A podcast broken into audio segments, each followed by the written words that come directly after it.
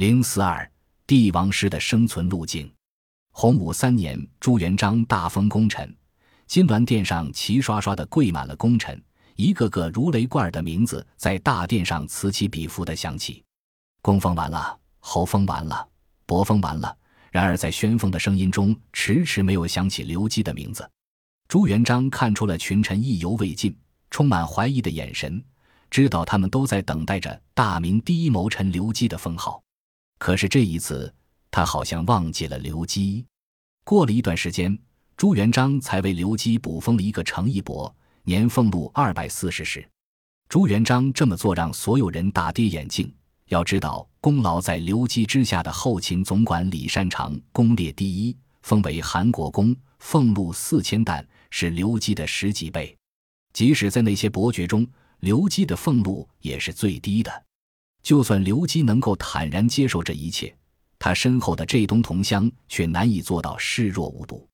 淮西与浙东两大权力集团在皇帝眼皮子底下开始了明争暗斗。其实朱元璋还是很希望看到官僚集团内部上演这样的好戏。作为帝国的一把手，他之所以会抱着看戏的心理，还有很重要的一点，那就是他对这些同乡的官僚们，除了有一份乡土之情外，还掺杂着御臣之术，以及在使用人才方面也有不囿于乡党的观念。随着地位的逐渐稳固，朱元璋受命于天的思想已经扎根人心。而刘基的作用和使命也到此结束，大明王朝不再需要熠熠生辉的群星闪耀，需要的是孤星闪耀。朱元璋通过打压刘基的威望，剥夺其权力，逐步淡化他在帝国政局中的影响力。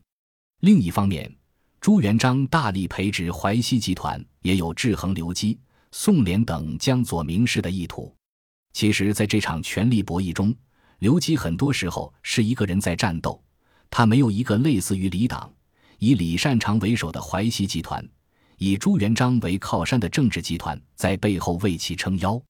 一个人与一个拥有强大政治势力的集团相抗争，刘基从一开始就处于明显的劣势状态。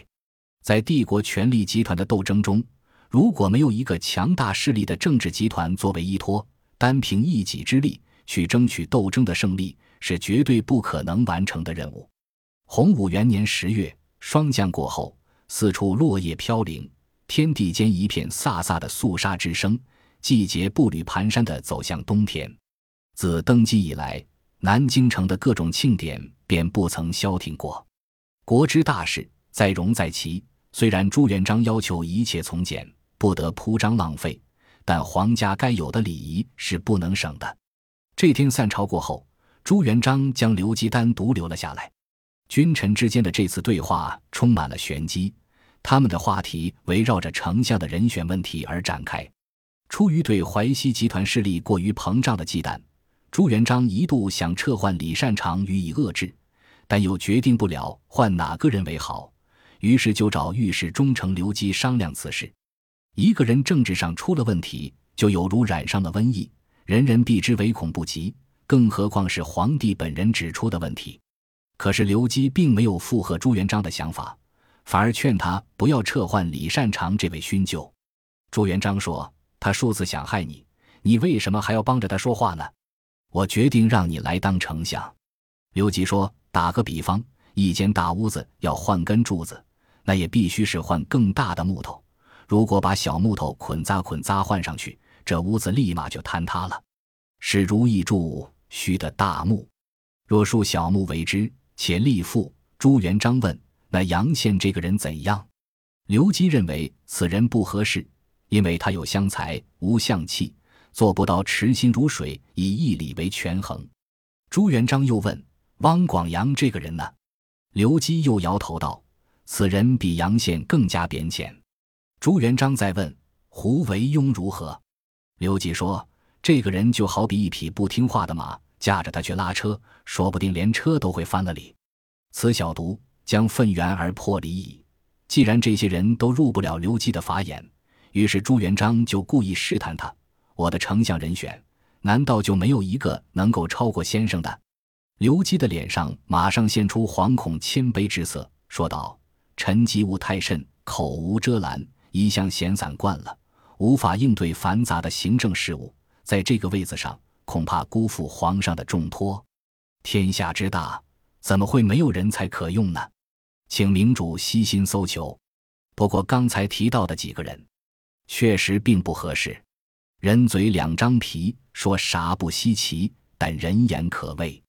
人言是这个世界最难捉摸的东西，似有若无，无从把握。这场君臣之间的对话颇值得玩味。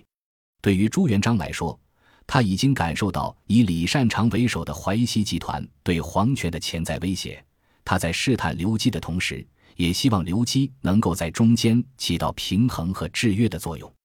这时候的刘基是御史中丞兼太史令，是帝国监察机构的官员。他的职务是御史中丞，是当时御史台的三把手，一、二把手分别是汤和和邓禹。刘基虽然位列三等伯爵，但是他的影响力还是远远超过了朱元璋身边的那些近臣。每遇重大国事，朱元璋还是会第一时间与他商量。朱元璋喜欢听真话，同样也反感听别人说真话，这是朱元璋的尴尬，也是刘基的悲哀。刘基很快就明白了一件事。朱元璋问这些话，有着更为深层的原因。朱元璋压根儿就没有想过让他刘基来当这个宰相，不然不会提出那么多人，到最后才提名自己。提名自己也只是碍于当着他的面，又加上他总是不断的否定朱元璋提出的宰相人选。既然所有人都不合适，言下之意也只有你刘基合适。朱元璋在算计上的能力要远超于刘基。尤其是在厚黑层面，自古以来，开国之臣都难做得顺风顺水，共同打天下不容易，共同做天下更是难上加难。刘伯温现在处于一个并不危险但极为尴尬的境地。如果他说自己有宰相的素质，那他否定朱元璋心目中宰相人选就是出于私心；如果他说自己没有宰相的素质，可又心有不甘。因为宰相这个位置的确让人垂涎欲滴。刘伯温不是神，他只是一个希望通过自己努力而实现人生价值的凡人。如果他真的坐到宰相那个位置上，儒家为生民请命的高调理想就有了实现的基础。可问题是，命运女神在彼时彼刻告诉刘基的却是，他这一辈子再也不会有这样的机会了。朱元璋也不可能让一个曾经做过自己精神导师的人再来做一人之下、万人之上的宰相。在万般无奈之下，刘基只有选择离开。既然朱元璋自比刘邦，将他视为张良，那么自己何不学一学张良，功成名就，急流勇退？他不想卷进权力争夺，更不想招来杀身之祸。朱元璋和刘基在洪武元年之后的主要关系中，就有一个这样的关系：朱元璋不断的试探，刘基被动的接受。洪武三年阴历四月，朱元璋想让刘基兼弘文馆学士，并且还特意给刘基写了封弘文馆学士告。朱元璋在这道告命中直接说：“刘基有天大的功劳，而且是个出色的儒家知识分子，所以。”刘基是最有资格进入弘文馆当学士的。这时候，文武百官们眼中的刘基，已经是一个对任何事都无动于衷、行将就木的老人。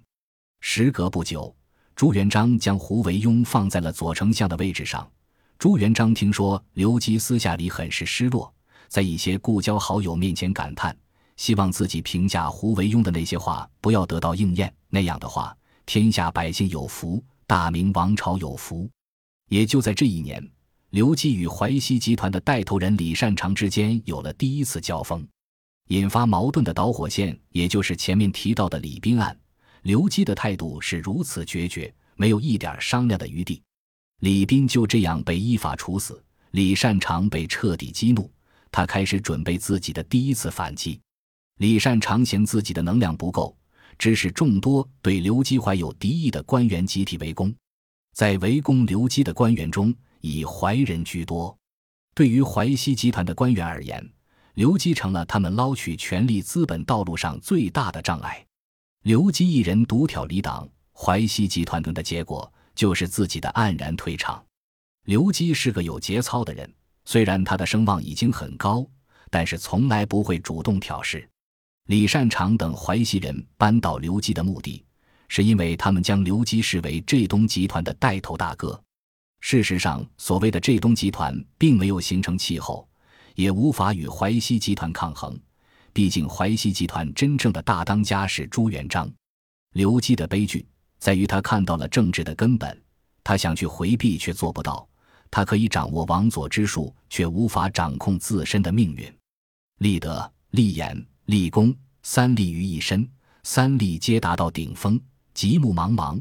这样的人，历史上能有几人？过于优秀的人，往往让人感到无懈可击。朱元璋将其列为打压对象，其实也是为了能够找到完全驾驭他的突破口。本集播放完毕，感谢您的收听。喜欢请订阅加关注，主页有更多精彩内容。